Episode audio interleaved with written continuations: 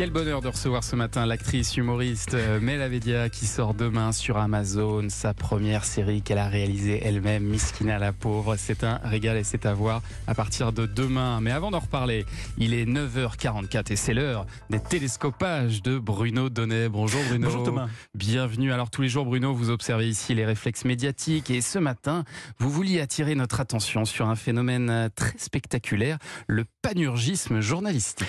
Oui, vous vous souvenez Thomas des fameux moutons qui, après que Panurge décidé d'en jeter un à la mer, périrent tous noyés pour avoir suivi sans réfléchir le premier du troupeau. Eh bien, figurez-vous qu'il existe aussi chez les journalistes un esprit suiveur et moutonnier qui m'a tout particulièrement sauté aux yeux hier. Alors, pourquoi? Eh bien, tout simplement parce que pour illustrer le thème de l'inflation et de la hausse des prix, nos petits camarades sont tous allés au même endroit. Encore des hausses de prix chez les boulangers. Ils sont allés chez le boulanger. Pourquoi faire?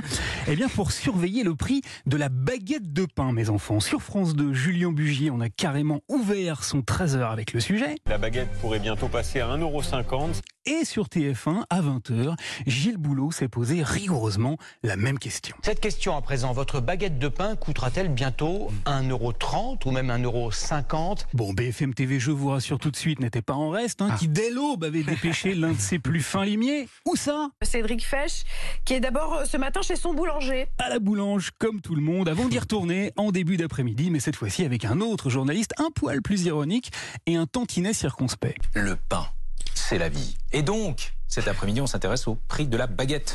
Voilà, et puis je ne serais pas complet, euh, Thomas, si je ne vous disais pas que j'ai aussi vu le, trai- le sujet traité de la même façon sur RMC Non. Story par Estelle Denis, On est avec euh, Romain, bah, ça tombe bien parce que Romain il est boulanger. et sur l'ensemble des chaînes info qui nous ont toutes régalé de leur fameux micro-trottoir toujours plus croustillants les uns que les autres. 1,50€, 1,60€, on ne sait pas où ça va, comme l'essence.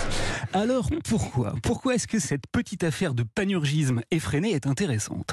Eh bien parce que pour illustrer l'inflation, les journalistes auraient tout à fait pu se rendre dans n'importe quel autre type de commerce. Partout, les prix augmentent et hier soir, par exemple, France 3, qui était la seule chaîne à ne pas avoir cédé aux sirènes de la baguette de pain, était là. Un hiver sous haute tension à venir dans cette boucherie du Grand Est.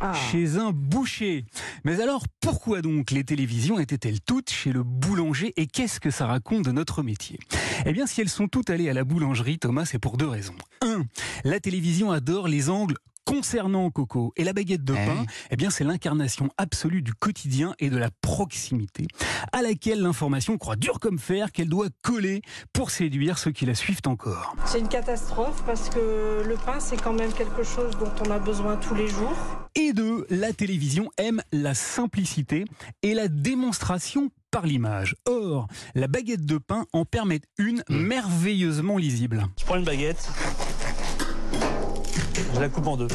Partout, hier, j'ai donc vu cette image, celle de la baguette de pain, Eh, coupée en petits morceaux pour illustrer le montant des charges. Là, j'ai 50% de la baguette, c'est ma masse salariale. Où l'on comprend, Thomas, que non seulement les moutons vont tous au même endroit, mais qu'en plus, ils fabriquent tous les mêmes métaphores. Il m'échoit aujourd'hui de vous parler méchoui et médias.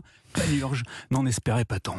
Ah, merci Bruno. Et une pensée hein, pour, pour Bruno Donnet qui a passé beaucoup de temps, j'imagine, devant sa télévision hier la planche. pour nous livrer ses télescopages.